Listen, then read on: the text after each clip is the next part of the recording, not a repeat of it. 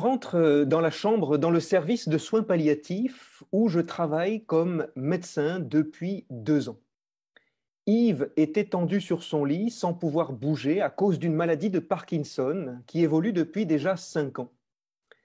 Il a mal au ventre, il vomit, il gémit. Il a un cancer du côlon très évolué, généralisé, qui ne répond plus aux chimiothérapies avec des métastases dans le ventre qui provoquent des troubles digestifs douloureux. Alors il me regarde droit dans les yeux et il me dit, Docteur, faites-moi la piqûre. Il parle bien sûr de la piqûre qui tue pour en finir. En finir avec la maladie, avec les maladies, en finir avec ses douleurs, en finir avec sa souffrance, en finir avec la vie qui fait mal. Je lui réponds que la loi me l'interdit. En effet, je travaillais alors en France, pays dans lequel l'euthanasie est interdite, même quand le patient en fait la demande, même dans des situations exceptionnelles de douleur réfractaire et de souffrance insupportable. La réponse facile, j'allais dire, c'est de dire que la loi ne le permet pas. Avec l'équipe, l'équipe de soins, nous avons réussi à soulager ces douleurs. Mais la souffrance était là.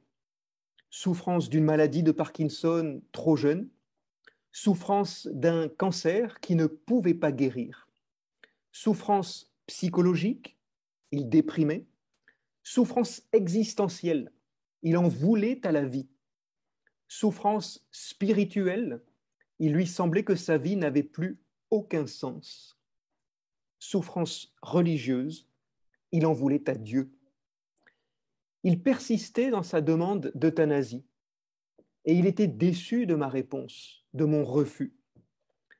Nous avions pourtant tous les deux, lui et moi, lui et l'équipe, une très belle relation thérapeutique, une relation de confiance, j'allais dire. Mais il a décidé de quitter le service et plusieurs mois plus tard, alors que je n'avais plus de nouvelles, c'est sa femme, son épouse, qui est venue me voir après sa mort, plusieurs mois plus tard. Et elle m'a expliqué comment s'était passée sa fin de vie. Il était parti en Inde, dans un ashram, un centre de prière hindou, pour tenter à tout prix d'obtenir la guérison par tous les moyens. Lui est parti en Inde pour la guérison, d'autres seraient partis en Suisse pour pouvoir mettre fin à leur jour avec une assistance médicalisée au suicide. Vous voyez, ma rencontre avec Yves a été pour moi déterminante. J'ai toujours senti que j'aurais dû faire plus. J'ai toujours senti que j'aurais dû faire mieux moi et l'équipe dont je faisais partie. Mais aujourd'hui, j'ai une conviction, l'être humain, tout être humain, a une soif de vie immense en lui, qui se manifeste dans la maladie par un désir immense de guérir. Si bien qu'une demande d'euthanasie chez quelqu'un qui ne peut plus guérir est toujours l'expression d'une souffrance. Voilà ma conviction. Une demande d'euthanasie est toujours l'expression d'une souffrance. Quand un être humain souffrant demande la mort, la désire-t-il vraiment? Voilà ce qui m'interroge. Au Québec, l'euthanasie est légale depuis 2015 2016 pour le Canada. Elle prend le nom d'aide médicale à mourir. Face aux patients qui demandent la piqûre qui tue, face aux malades qui demandent la mort, les soignants ne peuvent pas fuir sous prétexte que la loi ne le permet pas, car la loi le permet. Fallait-il voter cette loi? Je suis convaincu que non. Je ne suis pas devenu médecin pour provoquer la mort de mes patients. donner la mort à un patient qui souffre, même quand il le demande, c'est pour moi un échec médical, un échec de soins, un échec d'accompagnement. Mais maintenant que la loi existe, de plus en plus de patients demandent l'aide médicale à mourir. Ils y ont droit. Ils y ont droit s'ils remplissent plusieurs critères. Et cela engendre de nouveaux défis éthiques, surtout, surtout quand cela se passe dans un service de soins palliatifs. Alors voilà les questions que nous nous posons ce soir. Le projet de loi 38 du ministre de la Santé, Dubé, fait actuellement trembler les maisons de soins palliatifs du Québec, car il pourrait les obliger à donner accès à l'aide médicale à mourir dans leurs murs. Certaines le font déjà, d'autres sont en réflexion, en réflexion d'équipe sur ce sujet. Certaines transfèrent les patients qui demandent l'aide médicale à mourir dans un centre référent. Eh bien, tout cela pose beaucoup de questions, et des questions douloureuses, des questions difficiles. L'aide médicale à mourir est-elle compatible avec la mission des soins palliatifs? Un patient qui demande l'aide médicale à mourir peut-il être pris en charge par une équipe de soins palliatifs? Doit-il être accompagné? Et surtout, jusqu'où? Alors ce soir, je ne prétends pas être en mesure de répondre à toutes ces questions, ni d'ailleurs à être le mieux placé pour cela. Mais je veux essayer de donner des clés pour y voir plus clair.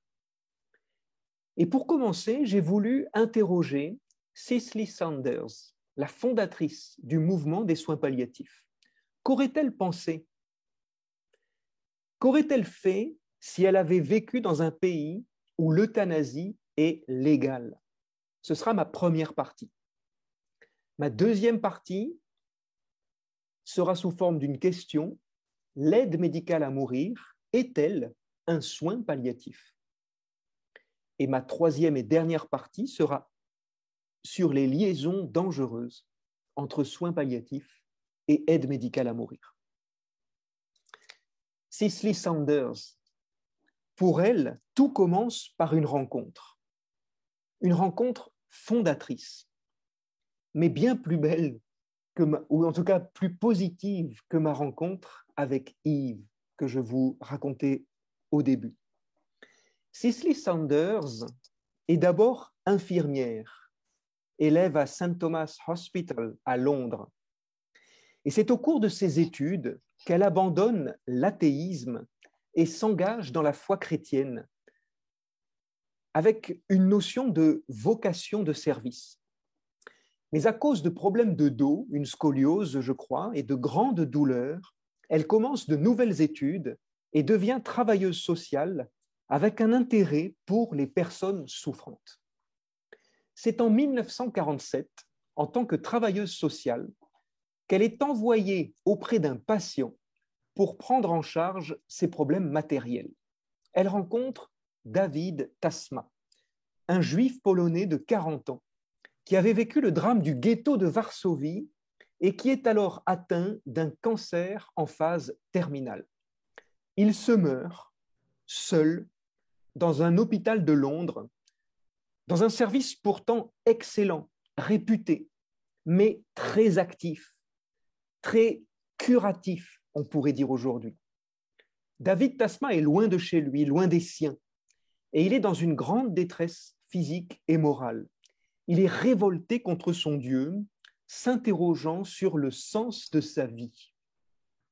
Cicely Sanders écoute sa détresse, sa révolte, des heures durant elle l'accompagne.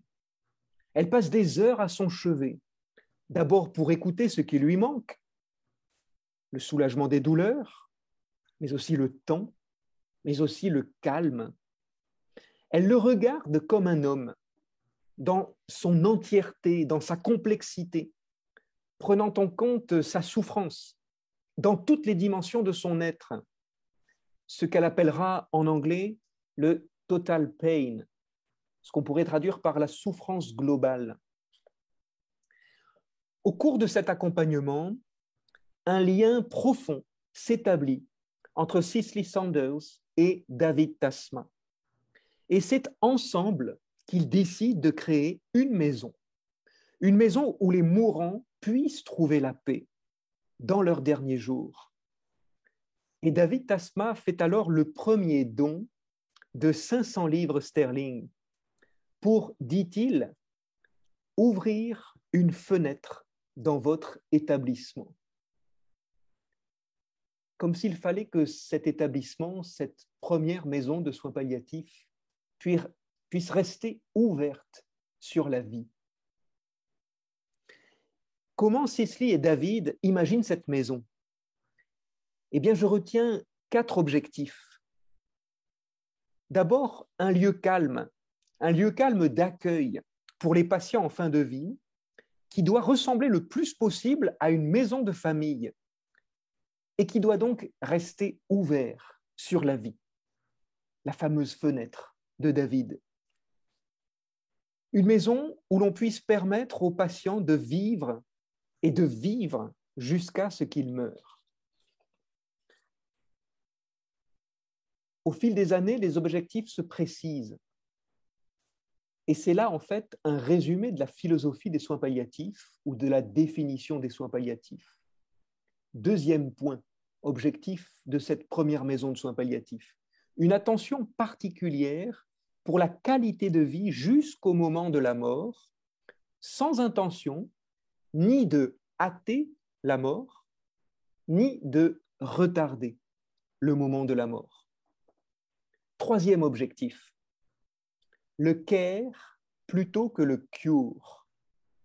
Pardonnez-moi de parler avec des mots anglais, cela signifierait que ce sont des soins actifs et complets que l'on veut fournir, prodiguer dans cette première maison de soins palliatifs. Ce n'est pas une médecine au rabais, c'est une vraie médecine, mais qui prend plus soin de la personne qu'elle ne cherche à le guérir à tout prix par des traitements curatifs lourds. Le prendre soin plutôt que chercher la guérison à tout prix Elle écrit dans une préface d'un livre que les progrès dans le traitement des cancers profitaient à quelques-uns, mais pour les autres, ils prolongeaient le temps de la maladie et de la dépendance et conduisaient à une souffrance mentale aussi bien que physique. On mourait de plus en plus à l'hôpital sans prise en charge appropriée, d'où la peur d'une mort douloureuse et solitaire de plus en plus répandu. Donc le soulagement des douleurs et des autres symptômes gênants et l'accompagnement des personnes en souffrance est primordial. Dans un livre qu'elle écrit, The Need, Cicely Sanders écrit qu'il devrait être possible d'assurer aux personnes en phase terminale un certain confort et une absence de douleur jusqu'à la fin son objectif n'est pas la guérison, parce que les malades dont elle s'occupe ne peuvent plus guérir. Son objectif, c'est le soulagement. Le soulagement et la dignité, de sorte que le patient, ni submergé par le désespoir, ni abruti par les traitements, reste vivant comme une personne jusqu'au moment de sa mort. Quatrième objectif de cette première maison de soins palliatifs, une dimension plurielle de la personne qui est considérée comme un tout. En anglais, a whole person, sans prétendre qu'on peut en faire le tour. Être attentif à cette dimension plurielle de la personne tout en ayant un sens aigu du caractère unique de chaque être humain.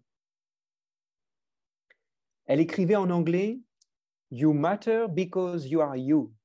Tu es important parce que tu es toi. Voilà la singularité de la personne, son unicité, on pourrait dire.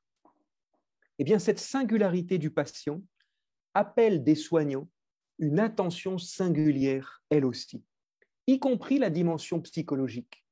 Il n'y a pas que la dimension du corps, du corps malade, qui est important à prendre en charge. Il y a la dimension psychologique, mais également la dimension spirituelle, le sens de la vie dans la maladie. Et compris dans la dimension spirituelle, la dimension religieuse, qui est forte dans l'intuition première de Cicely Sanders. Mais on ne cherche pas jamais à provoquer des conversions, mais on se réjouit des pas que chacun fait sur son propre chemin. Partager sa foi n'est pas nécessaire, mais il convient plutôt de créer un climat dans lequel le patient pourra trouver lui-même son chemin et atteindre sa propre vérité à travers ses expériences de perte. Prise en compte de la dimension physique, corporelle, de la dimension psychologique, de la dimension spirituelle, religieuse, mais vous le voyez sur cette photo de Cicely Saunders, prise en compte de la famille et de l'entourage, car le patient est au cœur d'un réseau de relations, il est membre d'une communauté. Enfin, je ne sais pas si c'était vraiment l'intuition première de Cicely Saunders, mais les années de soins palliatifs l'ont confirmé, ce qui est important et peut-être fondamental en soins palliatifs, c'est l'approche d'équipe. Une dimension plurielle de l'équipe de soins, ce que l'on appelle aujourd'hui une équipe pluridisciplinaire, où les infirmiers et les infirmières ont un rôle central.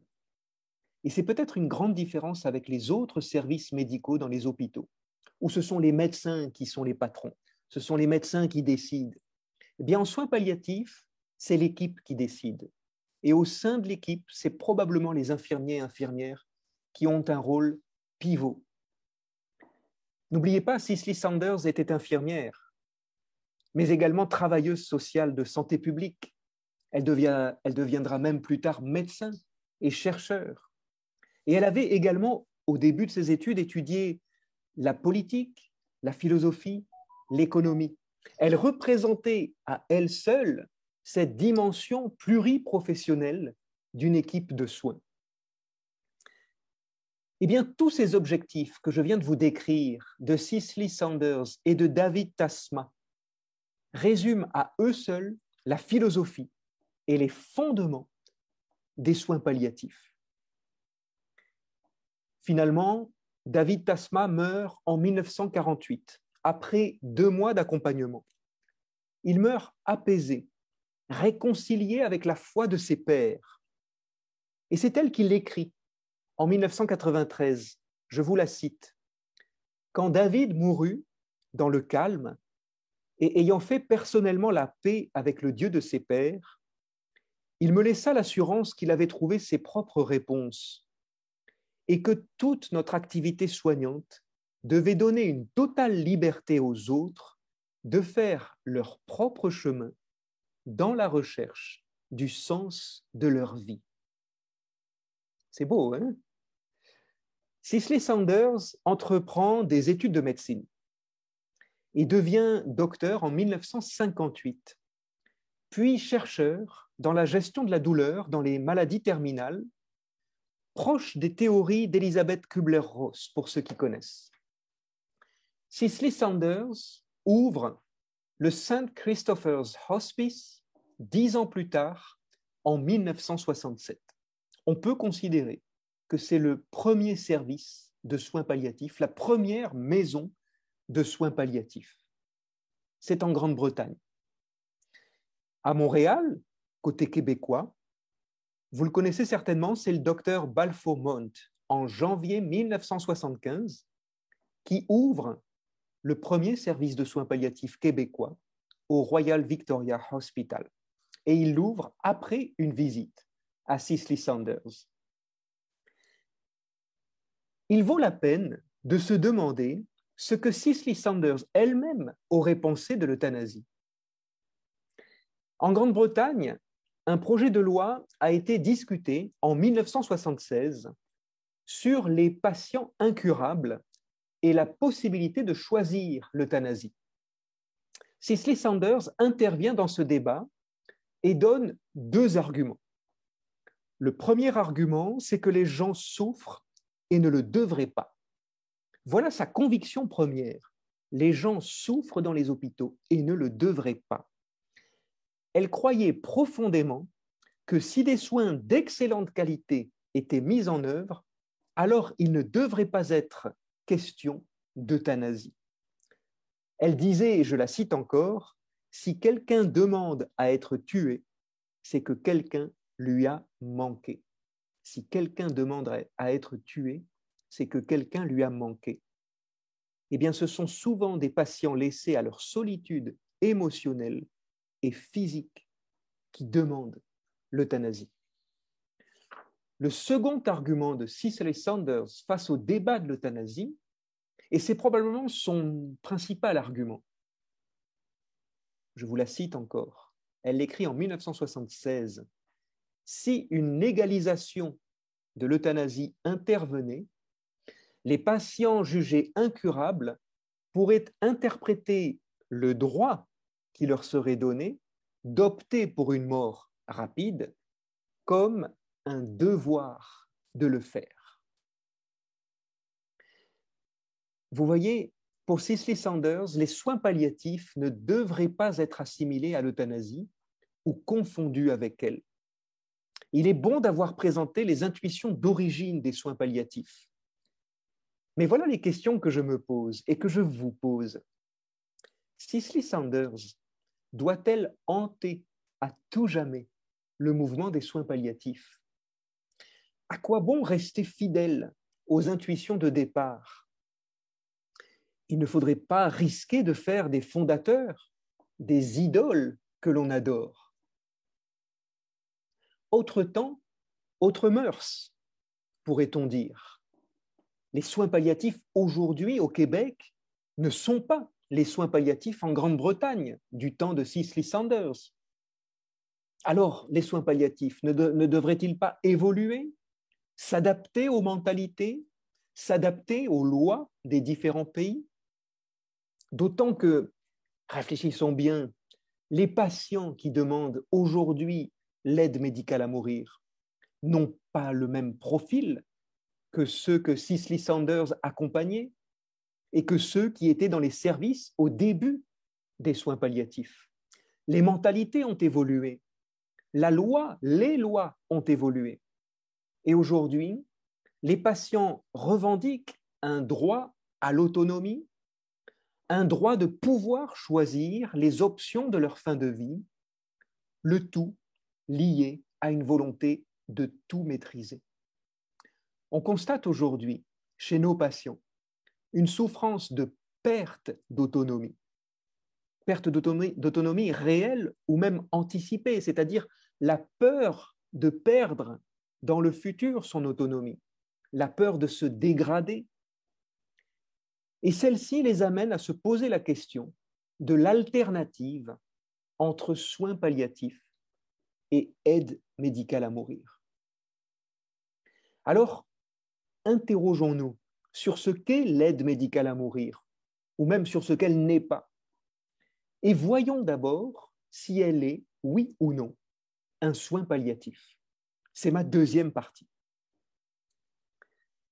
La loi concernant les soins de fin de vie au Québec, la loi 52, définit les soins de fin de vie comme ceci. Les soins de fin de vie sont les soins palliatifs offert aux personnes en fin de vie et l'aide médicale à mourir. Alors, permettez-moi deux remarques. Ma première remarque, c'est que la loi ne dit pas que les soins de fin de vie sont les soins palliatifs offerts aux, personnes en fin de vie, dont l'aide médicale à mourir. Mais elle dit bien les soins palliatifs et l'aide médicale à mourir. Cela signifie que soins palliatifs et aide médicale à mourir sont bien distinctes dans la loi. Donc, le choix du patient pour celui qui est en fin de vie se situe soit vers les soins palliatifs, soit vers l'aide médicale à mourir. Ma deuxième remarque maintenant, eh bien, c'est que l'aide médicale à mourir est définie comme un soin de fin de vie. Je vous propose de voir comment la loi définit l'aide médicale à mourir. Je vous donne la définition de la loi 52. L'aide médicale à mourir, c'est un soin consistant en l'administration de médicaments ou de substances par un médecin ou une personne à une personne en fin de vie, à la demande de celle-ci, dans le but de soulager ses souffrances en entraînant son décès. Permettez-moi sur cette définition deux remarques également. La première remarque, eh c'est que la définition de l'aide médicale à mourir confirme que pour la loi québécoise, l'aide médicale à mourir est un soin. Dire que l'aide médicale à mourir est un soin, à mon sens, pourrait créer une confusion avec les soins palliatifs. Première remarque. Deuxième remarque maintenant, eh bien pour certains, le fait de dire que l'aide médicale à mourir est un soin signifie que l'aide médicale à mourir n'est pas une euthanasie. Or, une euthanasie, qu'est-ce que c'est? C'est un acte qui consiste à provoquer intentionnellement la mort d'une personne à sa demande pour mettre fin à ses souffrances. Donc, d'après cette définition, l'aide médicale à mourir est une euthanasie, même si elle n'en a pas le nom. Et soyons très clairs à ce, sujet, la Belgique, dans sa loi, a assumé le mot euthanasie. Mais le Québec n'a pas assumé et a préféré une expression beaucoup plus rassurante, aide médicale à mourir. Une aide, ça aide, et en plus, c'est médical, ça rassure. Donc la question qui me paraît importante, c'est de savoir si vraiment l'aide médicale à mourir est un soin, oui ou non. Et pour cela, j'ai besoin d'expliquer ce qu'est un soin. Est-ce que vous êtes déjà demandé ce qu'est un soin? Eh bien, j'ai essayé de trouver une définition qui est un peu longue, mais que je vais donner tranquillement. Un soin, c'est d'abord un acte technique qui répond à un besoin déterminé. Un acte technique qui, qui répond à un besoin déterminé et qui est réalisé à l'aide de connaissances et de compétences particulières qui s'adressent à un autre être humain qui est vulnérable et qui se déploie dans une relation. Vous voyez, pour le dire plus simplement, un soin, c'est un acte technique qui se déploie dans une relation. Une relation individuelle et singulière entre le soignant et le soigné. Cet acte technique qui se déploie dans une relation, il nécessite une implication personnelle du soignant. Et dans un but, le but d'une guérison quand c'est possible, mais toujours dans le but d'un soulagement, ce qu'on pourrait appeler un mieux-être ou un bien-être. Voilà la finalité du soin. La finalité d'un soin, c'est la guérison quand c'est possible et le soulagement toujours, un mieux-être, un bien-être. Je le reprends encore. Un soin, c'est un geste qui est un acte technique effectué dans une relation soignante qui a pour but un soulagement, un mieux-être, un bien-être. Et pour le dire encore plus simplement, le soin suit une logique de vie. Alors cette définition du soin m'amène à trois remarques. Première remarque sur la notion de mieux-être. Eh bien, l'aide médicale à mourir ne débouche pas sur un mieux-être. L'aide médicale à mourir débouche sur un non-être. Deuxième remarque, sur la notion de relation l'aide médicale à mourir est probablement effectuée avec beaucoup de respect, beaucoup de douceur par les équipes professionnelles. Je n'ai aucun doute là-dessus. Mais l'aide médicale à mourir est un acte technique qui met fin à la relation. Troisième remarque, sur la notion de besoin. Je vous disais que le soin est un acte technique qui répond à un besoin déterminé. Et ce mot de besoin m'intéresse. L'aide médicale à mourir ne répond pas à un besoin, il répond à une demande. Et une demande qui, en plus, est liée de plus en plus à une revendication d'autonomie. Eh bien, je crois que là, et c'est de la philosophie, il faut distinguer le besoin du désir et de la demande. Je m'explique simplement. Normalement, ce dont j'ai besoin se manifeste par un désir. Je désire ce dont j'ai besoin. J'ai besoin d'eau, j'ai soif. Cette soif manifeste un désir de boire de l'eau. Eh bien, ce désir est exprimé dans une demande. Apportez-moi un verre d'eau. Je vous demande de l'eau. J'ai besoin d'eau, je désire de l'eau, je demande de l'eau. Mais pris dans sa souffrance, une personne humaine peut ne plus connaître ses besoins, ni même les désirer. Et elle peut même demander des choses qu'elle ne désire pas. Vous vous dites, mais qu'est-ce qu'il raconte? Eh bien, référez-vous à mon premier exemple de mon patient, Yves, que j'ai rencontré et qui me demandait la piqûre qui tue, et qui finalement se retrouvait en Inde, dans un ashram hindou, pour obtenir coûte que coûte la guérison, il demandait l'euthanasie, il désirait la guérison. Quand on souffre, nos demandes n'expriment pas toujours nos désirs. Donc, à mon sens, l'aide médicale à mourir n'est pas un soin l'aide médicale à mourir n'est pas un soin de fin de vie. L'aide médicale à mourir n'est pas un soin palliatif. Alors qu'est-ce que c'est qu'un soin palliatif? Eh bien, je vous donne tout simplement la définition même des soins palliatifs par l'OMS, l'Organisation mondiale de la santé. Les soins palliatifs, c'est une approche pour améliorer la qualité de vie des patients et de leurs familles qui sont confrontés à des problèmes liés à des maladies potentiellement mortelles. Les soins palliatifs préviennent et soulagent les souffrances grâce à la reconnaissance précoce, l'évaluation correcte et le traitement de la douleur et des autres problèmes, qu'ils soient d'ordre physique, psychosocial ou spirituel. On dit que les soins palliatifs visent à éviter la souffrance et non à mettre intentionnellement fin à la vie. L'aide médicale à mourir n'est donc pas un soin palliatif. Elle ne l'a jamais été, elle ne le sera jamais. Eh bien, c'est le risque, à mon avis, du projet de loi 38 du ministre Dubé, qui cherche à contraindre les services de soins palliatifs à fournir l'aide médicale à mourir. Le schéma de gauche sur vos écrans, nous l'avons déjà vu et commenté.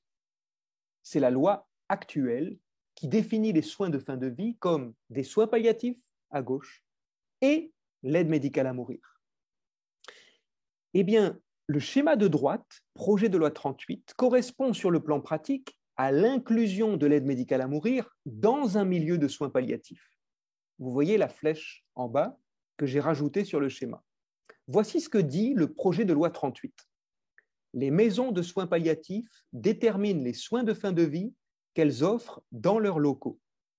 Toutefois, elles ne peuvent exclure l'aide médicale à mourir des soins qu'elles offrent que si elles, y sont autorisées par le ministre. Je vous propose maintenant un deuxième schéma qui apparaît à vos écrans, toujours le projet de loi 38 maintenant qui est passé sur la gauche et un nouveau schéma sur la droite. À mon avis, le projet de loi ne modifie pas la définition des soins de fin de vie, cette définition donnée par la loi 52. Mais la pratique de l'aide médicale à mourir dans les services de soins palliatifs risquerait, à mon avis, de créer une confusion sur ce que sont les soins palliatifs, en incluant dans leur mission le fait d'offrir l'aide médicale à mourir. C'est le schéma sur votre droite. Alors vous pourriez me dire, mais il existe quand même des situations extrêmes de douleur et de souffrance qui sont insupportables. Des personnes qui sont dans des situations de souffrance et de douleur récalcitrantes, réfractaires.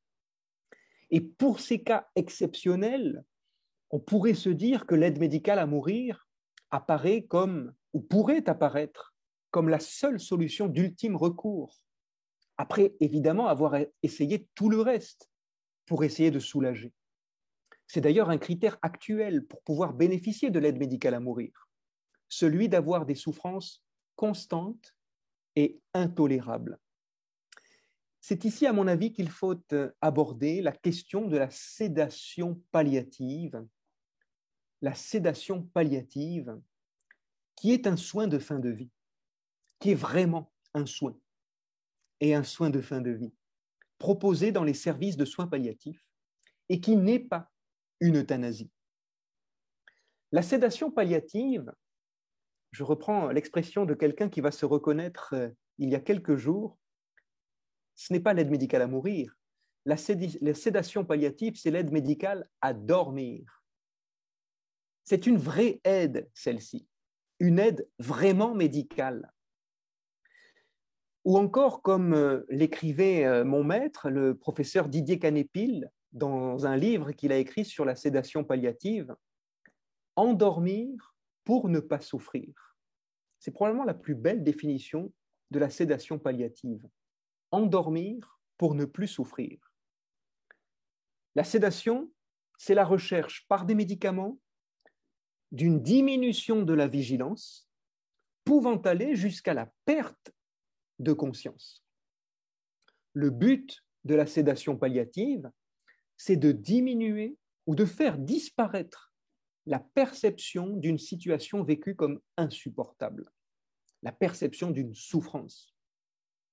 Alors que tous les moyens disponibles et adaptés à cette situation ont pu être proposés aux patients et ou mis en œuvre sans permettre d'obtenir le soulagement escompté. Voilà ce qu'est la sédation palliative. Alors on pourrait se dire, mais c'est magnifique la sédation palliative, cela résout tous les problèmes de souffrance récalcitrante, etc. Et on pourrait idéaliser la sédation palliative.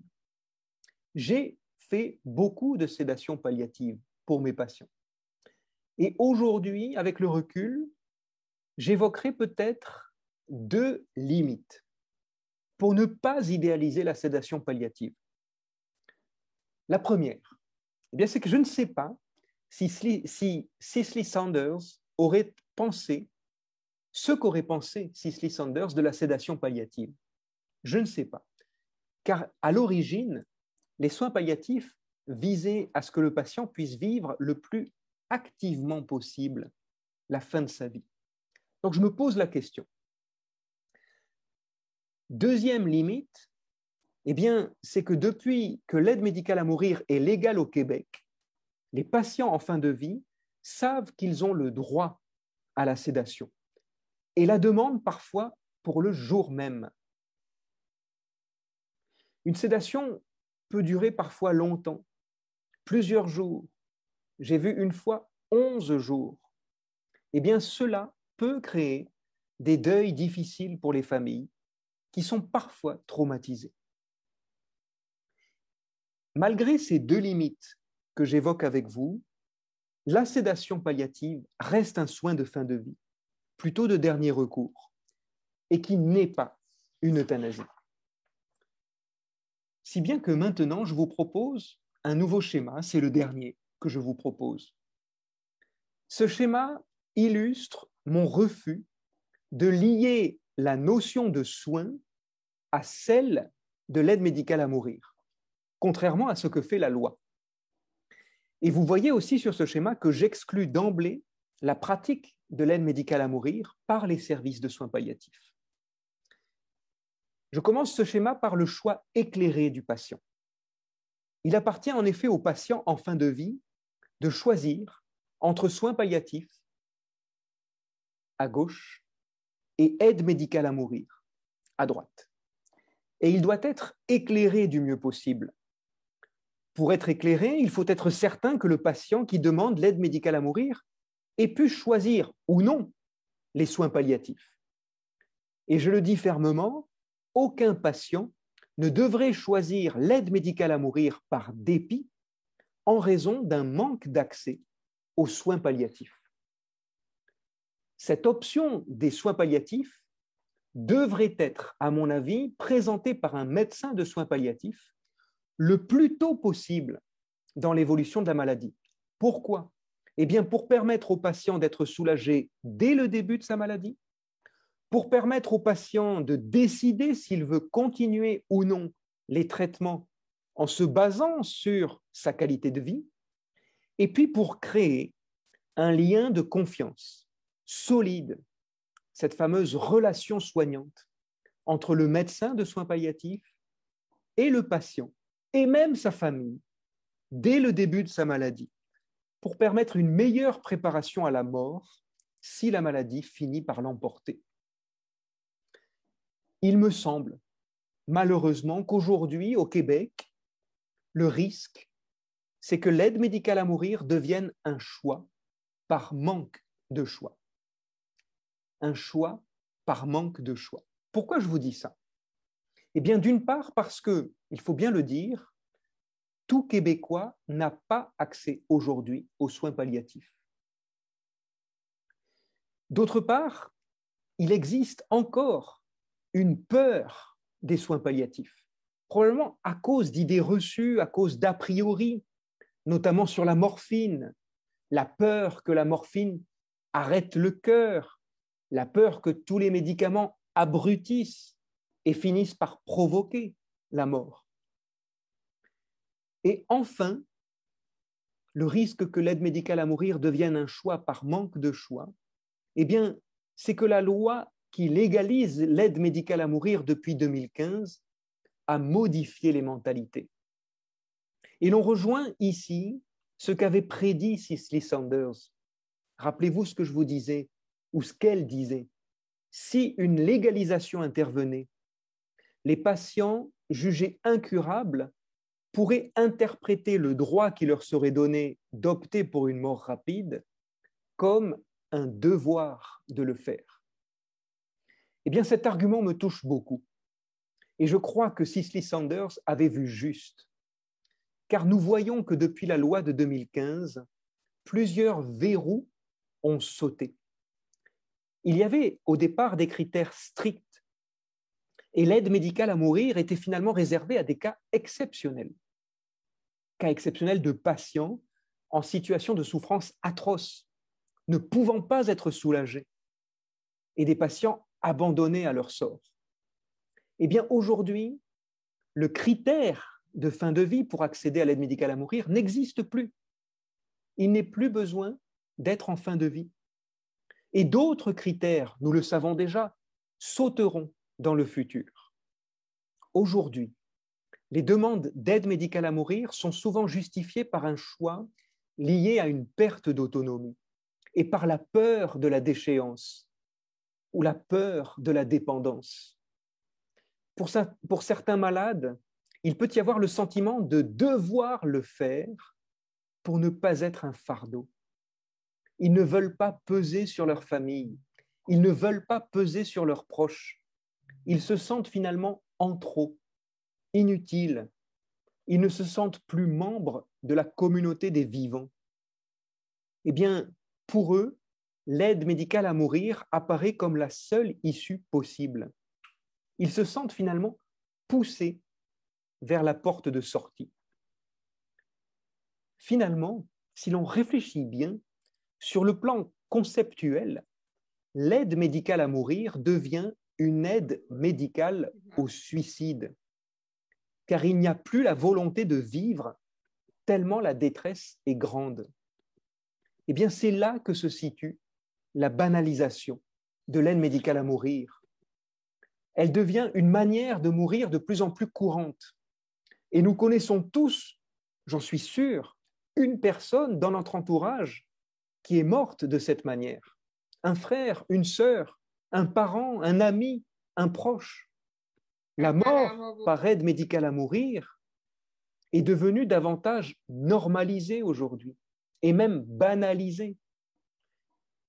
Et cela pour deux raisons, à mon avis.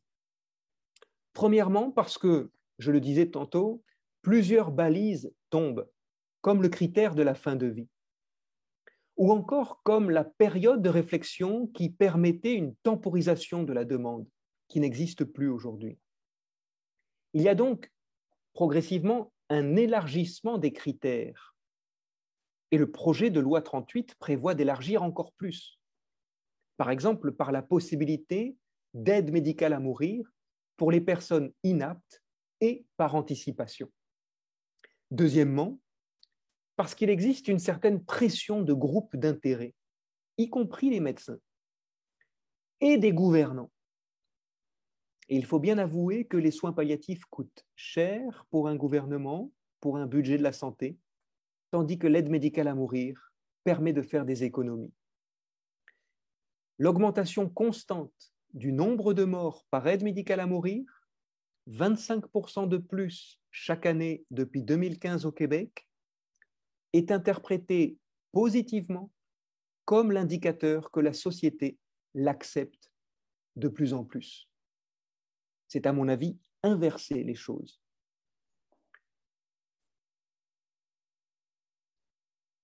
J'en arrive à ma troisième partie. Les liaisons dangereuses entre soins palliatifs et aide médicale à mourir. Vous savez, donner cette conférence en France, où l'euthanasie n'est pas légale, et la donner au Québec, où l'aide médicale à mourir est légale, et se pratique de plus en plus, n'est pas la même chose. Les soignants ont des convictions. J'ai moi-même des convictions. Mais les patients n'ont pas forcément les miennes. Et nous vivons dans un pays où l'aide médicale à, mourir est légale et se pratique de plus en plus. Elle est un droit. J'ai, comme médecin, le droit de refuser de la pratiquer. Mais je ne peux pas interdire à mes patients ni de la demander, ni de la recevoir. Un soignant n'impose jamais son point de vue à un patient. Pour ma part, je crois que le Québec n'aurait jamais dû voter la loi sur l'aide médicale à mourir. Mais maintenant que c'est fait, que fait-on? Plusieurs questions se posent. La première question, faut-il accueillir un patient qui demande l'euthanasie dans un service de soins palliatifs? Certains pensent que les services de soins palliatifs et les maisons de soins palliatifs ne devraient pas accueillir des patients qui demandent l'aide médicale à mourir. Il faudrait, en quelque sorte, refuser l'admission de patients qui montrent un intérêt pour l'aide médicale à mourir. Cela, à mon avis, n'a aucun sens. Car souvent, le seul fait d'être accueilli dans un service de soins palliatifs suffit à ce que ces patients renoncent à l'aide médicale à mourir. De toute façon, tous les patients accueillis dans un service de soins palliatifs, même s'ils ne, ne, sont pas en demande d'aide médicale à mourir à leur entrée, pourraient changer d'avis au cours de leur séjour. Ils ne seraient évidemment pas exclus du service pour cette raison. Je crois donc qu'il faut être plus nuancé. Si le patient est déterminé, qu'il a déjà été vu par deux médecins, qui ont signé l'accord pour l'aide médicale à mourir, que le rendez-vous est déjà fixé, alors, en effet, il n'y aurait aucun sens d'admettre et d'accueillir ce patient dans une maison ou dans un service de soins palliatifs. Mais pour les autres patients, les services de soins palliatifs, les maisons de soins palliatifs sont toujours des lieux d'accueil. C'est ce que voulait Cicely Sanders. Et il ne pourrait en être autrement les patients atteints d'une maladie potentiellement mortelle ont le droit à des soins palliatifs de grande qualité, quel que soit leur choix de fin de vie, même s'ils choisissent l'aide médicale à mourir. Et j'allais dire, surtout s'ils demandent l'aide médicale à mourir. Rappelez-vous, et c'est ma conviction la plus intime, une demande d'euthanasie est avant tout l'expression d'une souffrance. Eh bien, cette souffrance nécessite une prise en charge et un accompagnement. Si nous pensons que la demande d'aide médicale à mourir est avant tout l'expression d'une souffrance, alors ce patient souffrant qui demande l'euthanasie doit être accueilli par une équipe de soins palliatifs prête à soulager ses douleurs et prête à l'accompagner, accompagner sa souffrance. Il ne faut, à mon avis, jamais sous-estimer la puissance bénéfique du soin et de l'accompagnement sur une personne malade pour son confort et sa qualité de vie. Je ne résiste pas à vous raconter l'histoire de ce patient accueilli dans une maison de soins palliatifs au Québec et qui demande l'aide médicale à mourir. Cette demande est accueillie par l'équipe de soins. Elle est accompagnée. Au fil du temps, grâce au soulagement des douleurs et grâce à l'accompagnement de toute l'équipe et de la famille, le patient finalement renonce à l'aide médicale à mourir. Eh bien, un documentaire retrace le parcours de ce patient à la maison de soins palliatifs Source Bleue. Il est disponible en ligne sur Google en tapant le titre de ce documentaire Merci, au revoir, je t'aime. Ça dure 45 minutes et je vous le conseille. Cela illustre beaucoup mieux que ce que je viens de vous dire, ce que je voulais vous transmettre. En revanche, si les soins palliatifs dont le patient bénéficie ne changent rien à sa demande et que le patient persiste malgré tout dans sa demande d'aide médicale à mourir, que même la sédation palliative a été proposée et discutée avec lui, alors il y a, à mon avis, plusieurs solutions. La première serait de procurer l'aide médicale à mourir dans le service de soins palliatifs. De deux façons, soit par le médecin de soins palliatifs au sein de l'équipe qui a suivi le patient, soit en faisant appel à une équipe extérieure qui se déplacerait à l'intérieur du service pour pratiquer l'injection. Dans ces deux cas, procurer l'aide médicale à mourir dans un service de soins palliatifs créerait une confusion, à mon avis, très délétère. Confusion dans l'équipe de soins, confusion chez les patients qui sauraient que l'aide médicale à mourir se pratique dans les murs si l'aide médicale à mourir est faite au sein des unités de soins palliatifs et de surcroît par des médecins de soins palliatifs, comment pourrait-on continuer à rassurer nos patients? Il existe, à mon avis, une autre solution. Le patient pourrait être transféré dans un service où une équipe spécialisée puisse lui fournir l'aide médicale à mourir. Et c'est ma position. Mais attention, cette position n'est pas une position parfaite, ce n'est pas une solution idéale. Car proposer le transfert dans un autre centre a des conséquences dont il faut se rendre compte. Et c'est là des limites que je vous propose. Exemple d'un patient qui est dans une maison de soins palliatifs depuis un mois. La chambre est décorée avec ses propres meubles, avec ses photos de famille, ce patient connaît très bien l'équipe de soins. Il est plutôt d'ailleurs confortable, mais à la grande surprise de sa famille et de l'équipe de soins, voilà qu'au bout d'un mois, il demande l'aide médicale à mourir. Rien à faire, il est décidé, il a fait son choix.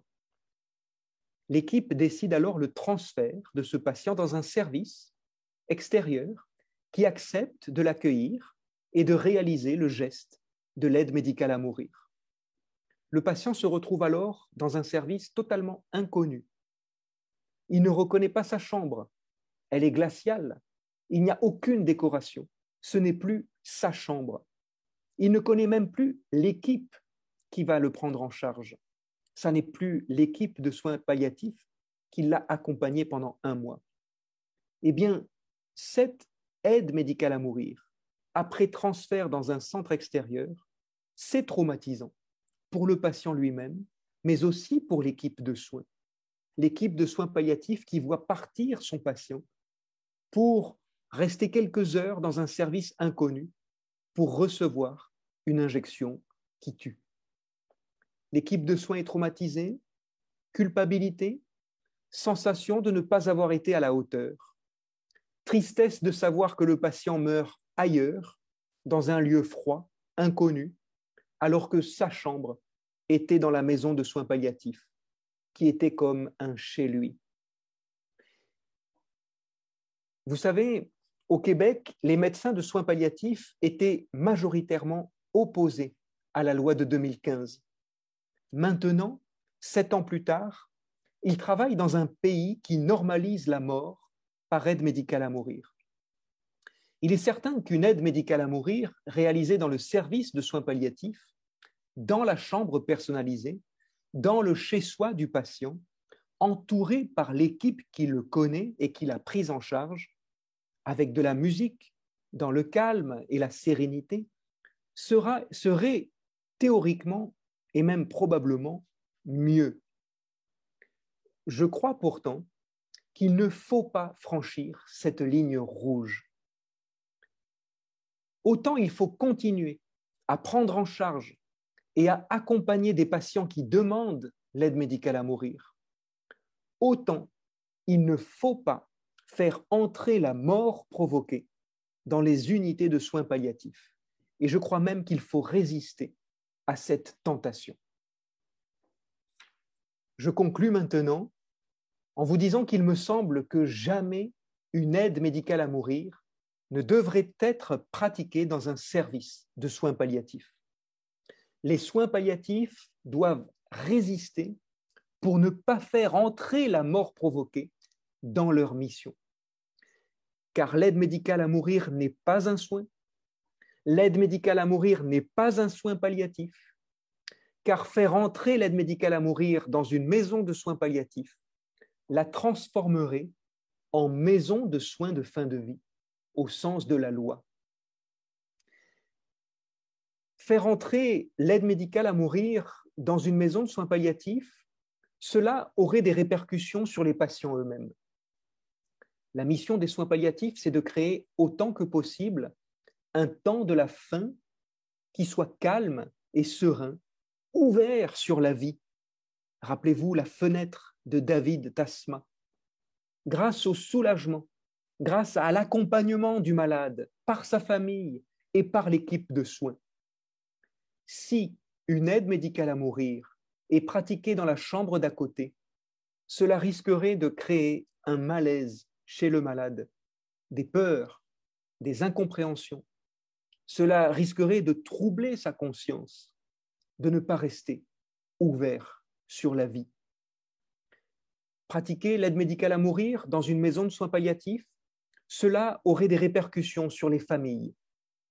La mission des soins palliatifs, c'est de ne pas prendre en charge uniquement le malade, mais aussi d'accompagner et de soutenir l'entourage.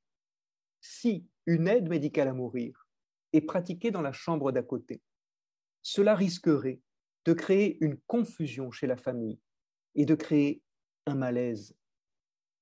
Pratiquer l'aide médicale à mourir dans une maison de soins palliatifs, cela aurait des répercussions sur l'équipe de soins. La mission des soins palliatifs, c'est de former des équipes de soins multidisciplinaires, mais unies unis dans le seul but du confort du malade, de sa qualité de vie, par le soulagement et par l'accompagnement. Si une aide médicale à mourir est pratiquée dans une maison de soins palliatifs, cela risquerait de créer des divisions au sein même de l'équipe de soins. Pratiquer l'aide médicale à mourir dans les maisons de soins palliatifs, cela aurait des répercussions sur les soins palliatifs eux-mêmes en tant que discipline.